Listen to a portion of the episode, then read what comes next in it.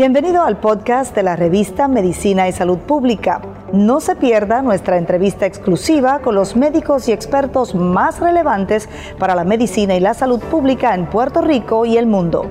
Si desea ver este podcast en vídeo, puede hacerlo en nuestro canal de YouTube Revista MSP.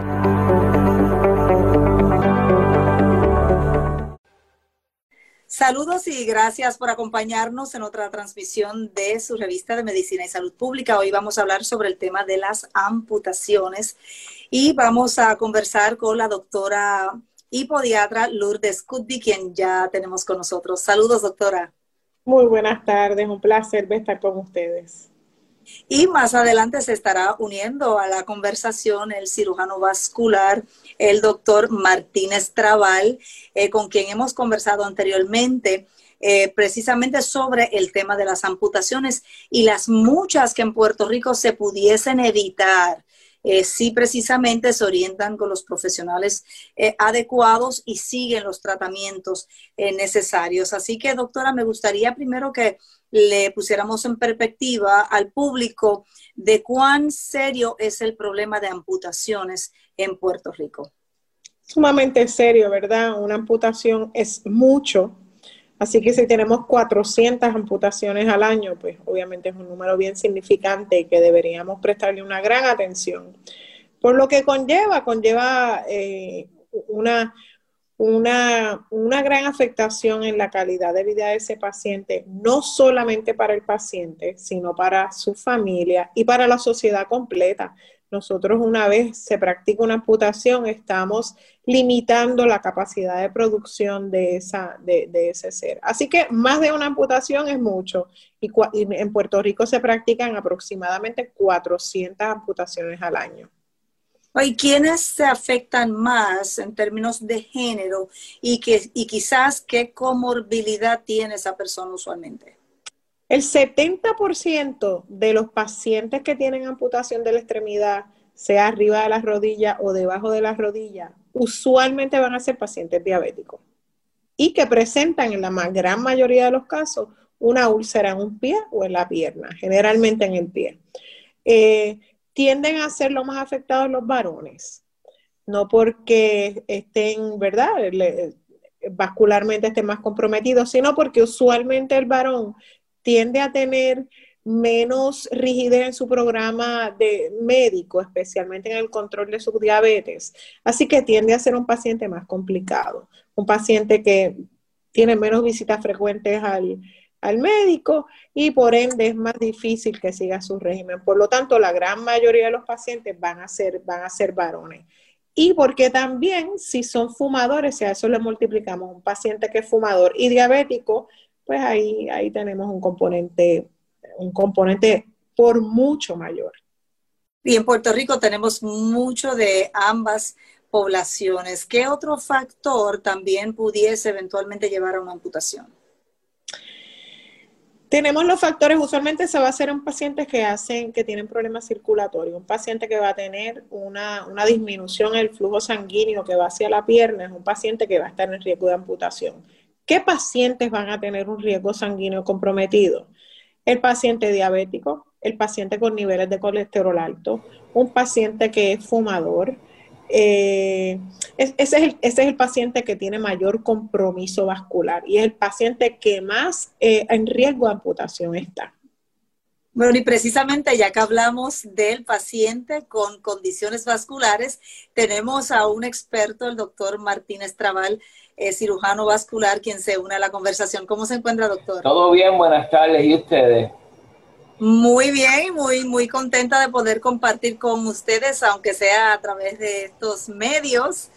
ya desde la pandemia, pues ah, estamos eh, funcionando de esta manera, al igual que muchos otros segmentos de, la economía y de la actividad en, en, el planeta entero. Así que qué bueno saludarle. Doctor, quería que un poco también nos hablara, ya que la doctora lo comenzó a mencionar, eh, cómo las condiciones vasculares eventualmente también pudiesen ser un factor de alto riesgo eh, para amputaciones.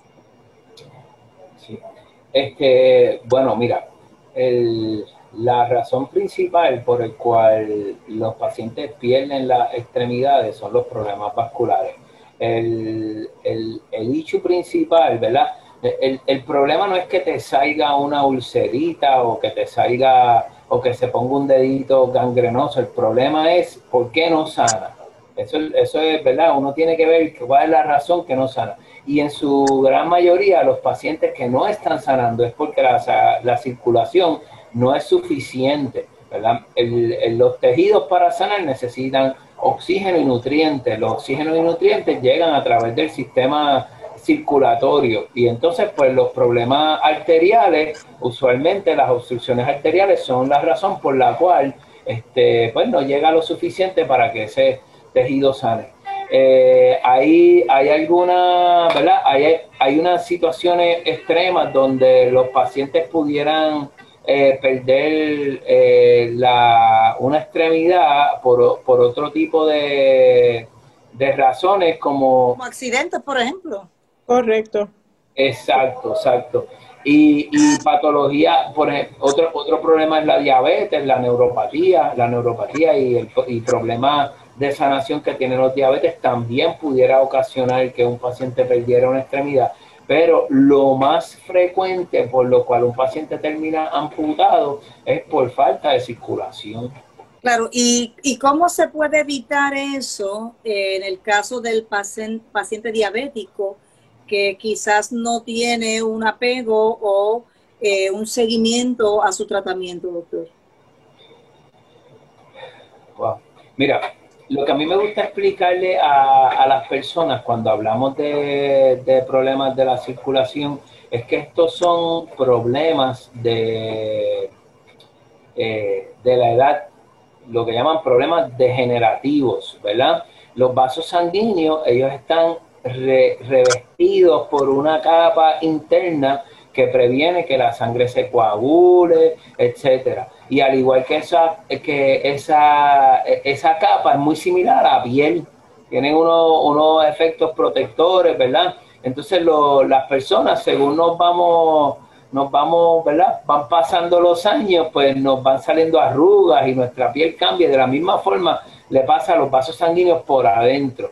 Entonces, ¿cómo nosotros podemos tratar de retrasar que esto sea un problema más agresivo? Pues tenemos que controlar los azúcares, tenemos que controlar los niveles del colesterol, tenemos que este, darle, eh, eh, ¿cómo se dice?, estímulo para que los vasos sanguíneos se mantengan flexibles y, bien, eh, ¿cómo se dice?, saludables eh, y eso, ese estímulo pues es a través de, la actividad física, ¿verdad? Eh, la actividad física pues cambia mucho eh, las cosas que, llevan a que el vaso sanguíneo se, mantenga. Ahí, ahí el, amigo del vaso sanguíneo se llama el, el óxido nitroso y ese óxido nitroso, pues cosas que dañan el óxido nitroso y la ADP es que tener la glicosilada elevada, tener el colesterol elevado y una vida sedentaria. Eh, esa, entonces, pues, ¿qué te digo? Eh, al final del camino, si tú no puedes cambiar tu edad, tú no puedes cambiar tu, tu género, ¿verdad? Tu género biológico, tú no lo puedes cambiar, pero sí tú puedes cambiar cómo tú te alimentas y puedes cambiar eh, qué tipo de estilo de vida tú quieres tener. Así que si uno quiere prevenir que esa enfermedad progrese, pues esas son las dos cosas que hay que enfatizar. Bueno, definitivamente hay consenso en la clase médica, en la comunidad científica, de que el ejercicio es el mejor anti-aging, por decirlo así. Para incorporar de nuevo a la doctora Kutby a la conversación, eh, usted señala, ¿verdad?, que la principal causa son problemas vasculares, pero antes de llegar ahí, me imagino que también habrá alguna manifestación que se pueda ver desde afuera eh, que pueda alertar a esa persona que, mira, tienes que tratarte para evitar una amputación. Doctor, usted como podiatra, ¿cuáles son esos signos eh, que pudieran alertar, verdad, de la posibilidad de que si no se trata, habría una amputación? Correcto. Existen varios rasgos clínicos eh, que, que en una evaluación simple empiezan a hacer unas señales que debemos buscar ayuda. En una evaluación simple en la oficina de un podiatra, por ejemplo, nosotros vemos la cantidad de vello que hay en la extremidad, ¿verdad? La pérdida de vello en, los, en, la pie, en las piernas hacia abajo, pues ya uno sabe que tenemos un problema o un posible, una posibilidad de que hay un problema. ¿Por qué, doctora? ¿Por qué eso es así? Porque quiere decir que en las capas bien superficiales no hay ni suficiente sangre en esa capa superficial para mantener el vello, ese folículo eh, eh, saludable. Por lo tanto, se va perdiendo. Descoloración de las piernas igual. Para mí personalmente una de las cosas principales es la pérdida de los pulsos. Los pulsos son, hay dos pulsos particulares en el pie que siempre palpamos, es algo muy simple de hacer. Y una vez yo empiezo a notar cambios en la, y veo disminución de pulso, ya empiezo a, levantar banderas de que este paciente debe ser candidato a evaluarse de una forma más específica, ¿verdad? Y quizás más, más eh, ¿verdad? Con, con algunos estudios que me dejen saber más exactamente cómo está el flujo circulatorio de ese paciente. Y son cosas muy simples que en una visita en una visita básica eh, al, podiatra o algunos, algunos otros médicos que ciertamente se toman, eh, son específicos en su cuidado y, le echan el vistazo a los pies del paciente. Eh, dice el doctor Martínez, y estoy 100% de acuerdo, en cuestión de las úlceras, cómo son un problema, ¿verdad? Y ponen en riesgo de amputación al paciente. La clave debe ser que el paciente sea revascularizado, en mi opinión, antes de tener úlcera ya una vez está la úlcera, ¿verdad?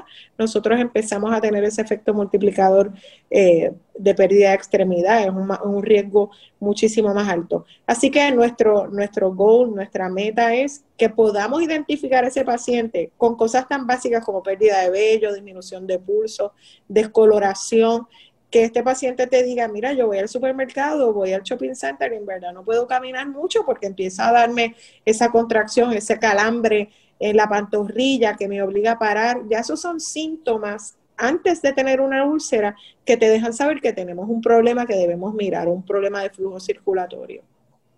Y, ese, y eso precisamente es lo que, eh, con lo que interviene eh, profesionales como el doctor Martínez Trabal, por lo tanto, puede haber mucha, eh, puede haber una gran reducción en la cantidad de amputaciones si se sigue ese protocolo, doctor. Sí, mira, este, lamentablemente la gran mayoría de pacientes cuando llegan ya están en un estadio avanzado, ya tienen úlcera o gangrena. Rara vez los pacientes buscan ayuda antes y es una pena porque la realidad es que como pudiera haber manejo para detener un poco el progreso de la enfermedad, como ya dice, el paciente que tiene claudicación, que es cuando se le aprieta la batata al caminar, etcétera, usualmente pues esos pacientes, aunque no requieren una intervención precisamente en, para evitar la claudicación, porque la claudicación no le pone en peligro la pierna, si es un paciente que requiere un manejo médico, ¿verdad? Una de las cosas que se hace cuando tú tienes un paciente claudicando es que tiene que ponerse a caminar y hacer ejercicio. Y la gente dice, bueno, pero es que camino y me duele. Pues, pero es que eso es lo que te va a ayudar, eh, tú sabes. Eh, y, y es bien difícil. Yo pienso, yo honestamente pienso que todos los pacientes que se les diagnostica diabetes, deben estar visitando un podiatra de rutina. Los, los pacientes diabéticos no, no deben ser ellos quienes están al cargo del cuidado de sus pies, sobre todo si se le ha hecho un examen de neuropatía, que el, examen de neuropatía es un examen que los podiatras hacen en su oficina con un filamento. Si el paciente sale positivo, pues esos pacientes deben llevar un cuidado preventivo, más que nada este, bastante agresivo. Debe ser orientado para, para para evitar que le vaya a salir una úlcera, porque nosotros eh, caemos en el juego de, cómo, nosotros evitamos que le pase, este, que le salga una úlcera, que le dé gangrena, que, ¿sabe? Y a mí, por ejemplo, yo revascularizo un paciente, se le sanó la úlcera, y yo no los dejo de ver, yo me aseguro que, su, que se toman sus medicamentos, yo me aseguro que la circulación sigue adecuada, yo me aseguro de que si hay un deterioro en su condición, si el piel empieza a doler, etcétera, etcétera, que se, con, que se comuniquen de inmediato para reevaluarlo, porque pues este, lo, la, el cambio importante cuando un paciente pierde una extremidad es, eh, tiene que ver con calidad de vida. Eh, principalmente, pero el otro efecto que tiene es que la sobrevida de un paciente amputado es, es una tercera parte lo que sería si estuviera ambulando con sus dos piernas. Y eso, ¿verdad? Hay tanta data que, que tratar de preservarle la extremidad no tan solo le va a dar calidad de vida, sino le va a alargar la vida que es lo que, lo que, por ejemplo, la gente dice, ah, que tiene cáncer de seno o tiene cáncer de estómago. Todo el mundo sabe que ese paciente hay que remover la masa y hay que darle quimioterapia, ¿verdad? Pero entonces, en muchos lugares en Puerto Rico, un paciente tiene una ulcerita y le dicen, ah, eso es la circulación. Pero no se dan cuenta que si esa ulcerita no sana, y el paciente termina con una amputación, el pronóstico de ese paciente es peor que si tuviera cáncer de estómago y es peor que si tuviera cáncer de seno. Es así. Entonces hay que tratar de llevar ese mensaje de que la gente entienda que esto realmente es una situación de urgencia y que el pronóstico de este paciente, si no se trata adecuadamente, va a cambiar drásticamente. Y que si tiene esos problemas vasculares, significa que otros órganos, otros sistemas también se van a afectar.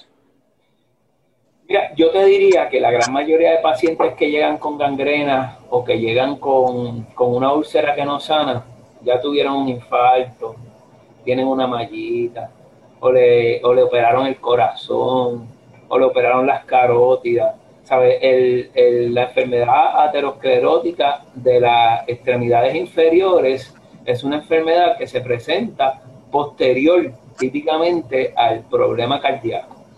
El, el, rango de edad donde empiezan a ocurrir los problemas cardíacos son los 55 a 65 años. El rango promedio de edad de los pacientes que llegan con estos problemas por, por enfermedad aterosclerótica pues ya es más hacia los 70 años, ¿verdad? Este, obviamente tenemos pacientes más jóvenes y más viejos, pero, pero si tú miras el, la edad medio o el mean age de los pacientes que llegan un problema cardíaco y los pacientes que llegan un problema vascular periférico, es diferente, ¿sabes? Y usualmente el, el vascular periférico pasa después que ahora tenemos muchos porque los cardiólogos le han salvado la vida a un montón de esos pacientes que se iban a morir de un infarto.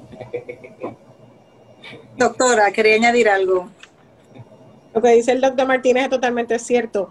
La mortalidad de un paciente amputado es mayor que un paciente con cáncer de seno sumado un paciente con cáncer de próstata y sumado un paciente con, un linfoma de Hodgkins. Así de seria es la mortalidad de un paciente amputado. Y el mensaje debe ser eso, salvar una extremidad es igual que salvar una vida. Que sé que en el 2016 conversábamos sobre esto antes de, iniciar esta transmisión, hubo un frente de eh, multidisciplinario eh, precisamente de distintos eh, profesionales de la salud para reducir la cantidad de amputaciones que se dan en el país.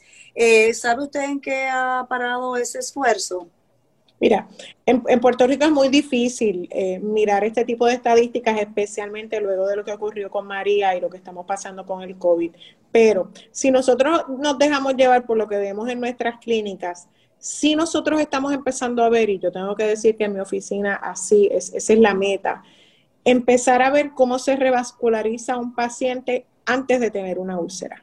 Y ese paciente tiene muchísimo menos riesgo de terminar siendo amputado. Así que la intención debe ser en orientar al paciente a que haga todo lo posible por seguir su cuidado médico eh, según sea rutinario, con su internista, con su endocrinólogo, con su, con su podiatra, y una vez ese paciente sea diagnosticado con algún tipo de, disminución eh, de circulatoria, ese paciente comienza en un tratamiento activo. Eso es lo que va a disminuir ese riesgo, pero es multidisciplinario. El enfoque tiene que ser, deben estar orientados los médicos, pero tiene que estar orientado el paciente, que el paciente siempre entienda que salvar su, su extremidad es salvar su vida. Eh, doctor, quería añadir algo y sobre todo comentar quizás el rol también del médico primario que debe poder referir a los especialistas a ese paciente que primero llega donde él con esa eh, complicación de diabetes, ¿verdad? Y con todos los problemas eh, que están relacionados con la diabetes, como la alta presión y el colesterol, etcétera. Fíjate, algo que ella dijo que es tan importante, hermano. Si, si todos los médicos primarios, por lo menos una vez al año, le hiciera un examen físico que incluya palparle los pulsos a sus pacientes a partir de los 60 años, 65 años de edad, ellos identificarían muchas personas que requieren un manejo médico un poquito más agresivo, ¿verdad? Este, sería fantástico si ellos hicieran screening de neuropatía también, pero pues, este, tú sabes, y, y, entonces de ahí los mandaran al podiatra. Respondiendo a tu, a tu, a tu pregunta, ¿qué pasó con esta iniciativa? Mira, eh, los podiatras, eh, la Sociedad de Podiatría la Sociedad de Cirujanos Vasculares eh, ha mantenido una colaboración bastante buena. ¿ok? Nosotros, este, yo creo que estamos trabajando en conjunto y con los mismos fines. me parece que pues que faltan, que ah, faltan cirujanos vasculares en distintas áreas de la isla, este, faltan podiatras en distintas áreas de la isla y falta mucho la educación tanto a los médicos primarios como al paciente, ¿verdad? Este, una de las cosas que yo enfatizo cuando siempre que hablo de esto es que el paciente que escuche en un hospital de la isla que le digan, no, que hay que amputarte la pierna, usted debe exigir ser visto por un cirujano vascular. Usted no sabe que yo recibo en esta institución, nosotros recibimos una cantidad de pacientes de alrededor de toda la isla, donde su queja principal, ¿por qué usted está aquí? No, porque me dijeron que me iban a cortar la pierna y yo no me dejé. Eso nunca debe suceder. La persona, en vez de decirle, mira, esa pierna hay que cortarla, debe decirle, mira, mano, usted necesita visitar un cirujano vascular y la gran mayoría de estos pacientes preservan sus extremidades ¿Me entiendes? Porque son pacientes que se les puede salvar la extremidad. Entonces es triste que, por ejemplo, hay hospitales donde no, no, hay, no hay, por ejemplo, un cardiólogo, ¿verdad? Que venga a ver el paciente que le pueda hacer una intervención. Pues entonces en ese hospital no admiten ese paciente. Ellos lo mueven a un lugar donde está el servicio que le puede ayudar con su problema cardíaco. Pero es en la misma situación cuando un paciente está en un lugar donde no hay un cirujano vascular, le amputan la pierna. No lo mueven a un lugar donde haya el servicio que le puede salvar la extremidad. ¿sabe? Entonces hay una, una vara diferente para unas patologías y para otras. ¿ves? ¿Sabe? Y, y, oye, sería fantástico, los, muchos podiatras visitan hospitales y en, en muchos hospitales el manejo de todo lo que tiene que ver con úlceras de pie, este, conlleva que un podiatra, si hay podiatras disponibles en la institución, el podiatra como parte de un equipo multidisciplinario debe estar trabajando ese paciente al igual que el endocrinólogo, al igual que el el cirujano vascular, al igual que el cardiólogo, si el paciente tiene patología este, cardíaca, tú sabes. Nos falta mucho todavía en Puerto Rico para llevar, el, lograr un standard of care mejor. Nos falta, hay que trabajarlo. O sea, eh, lo que usted está diciendo es que hay una gran cantidad de esas personas amputadas que quizás fue de manera innecesaria por la falta de acceso a ese otro servicio. ¿Hay alguna estadística, algún estudio que nos diga cuántas, eh, pues quizás se pudieron haber evitado? Eso, eso es bien difícil. Mira, si eh, yo creo que no hay un estudio que te diga cuántas se pudieron haber evitado. Yo te puedo decir que de los que yo recibo que se iban a amputar, posiblemente como un 70%, un 75% sí se le puede preservar la extremidad. Hay, hay un 25% de esos pacientes que ya el pie no es viable, otro, el pie ya llegó muerto, realmente, ¿me entiendes? Sabes que uno de, de, es, eso es lo que mi observación, que es diferente a tener data, ¿ok? Eh, sí sabemos que en Puerto Rico se realizan aproximadamente unas 2.000 a 2.500 amputaciones al año y este número se ha mantenido estable por muchos años. ¿verdad? Me gustaría ver eh, qué pasó en el 2020, que, que, fue un año un poco diferente. Este, pero ha sido estable desde el 16-17, se ha mantenido un, número estable. Es una patología así. Así que no sé, ya veremos. Pero eso, eh, eso es bien dramático y yo creo que eso es lo, lo más impactante de toda esta entrevista, ¿verdad? Saber que se pudo haber evitado y que todavía se pueden evitar. Así que si usted es paciente con diabetes, visite su podiatra, que a su vez le va a referir a ese especialista vascular, porque sí, se pueden evitar amputaciones. Doctora, ¿algún comentario final? Yo quería decir algo importante que dijo el doctor Martínez, que es real y lo vemos en los hospitales desafortunadamente. El, paciente que llega al hospital con, con, un, ¿verdad? con un cuadro complicado en una de sus extremidades, en algunas ocasiones se encuentra con, con un pensamiento de que es más fácil hacer la, la amputación y acabamos este problema porque al no tener la extremidad y no, no ver lo complicado que estaba la, extremidad, que quizás estaba roja, que quizás estaba cianótica, que quizás tenía ulceración, una vez tú la remueves, pues ya no la ves. Y el pensamiento después ya el problema está, está resuelto. Eso es total y completamente falso. Y ahí es, ese es el mensaje real que tiene que entender la clase médica, el, el personal del hospital y obviamente el paciente. El paciente tiene que entender, al igual que todo el mundo, que tú estás destinando este paciente a una posibilidad de muerte muy alta. Y si tú piensas que tú estás economizándote dinero porque vas a hacer una amputación y se acabó el problema, totalmente falso. Los estudios dicen que un paciente amputado gasta 20 mil dólares al año más a través de Medicare que un paciente con una úlcera en el pie. Así que ni económicamente, si ese es un factor que desafortunadamente entra en la mente de algunas personas, y muchísimo menos en calidad de vida y mortalidad para este paciente. Doctor. Si ponemos al paciente por delante, si ponemos al paciente por delante, vamos a estar haciendo lo correcto, ¿verdad? Este, si nosotros ponemos en la balanza factores económicos, factores de eh, prolongar la estadía, factores de otra índole, no vamos a estar actuando a favor del paciente y eso no debe, no debe ser así, no debe ser así. Pues muchísimas gracias a ambos, eh, bien impactante lo que ustedes señalan, pero también muy esperanzador porque significa que las personas tienen alternativas si le dicen hay que amputarte, pueden buscar una segunda opinión, pueden pedir que le refieran a ese cirujano vascular y sobre todo comience a visitar su podiatra si ya usted es diabético o tiene alguna condición eh, neuropática. Así que muchísimas gracias a ambos y estaremos conversando muy pronto nuevamente sobre este tema y quizás también hablar sobre la posible incidencia, ¿verdad?, del COVID-19 sobre casos también de amputación, pero eso será para el próximo programa que tendremos la semana siguiente, me parece. Muchísimas gracias.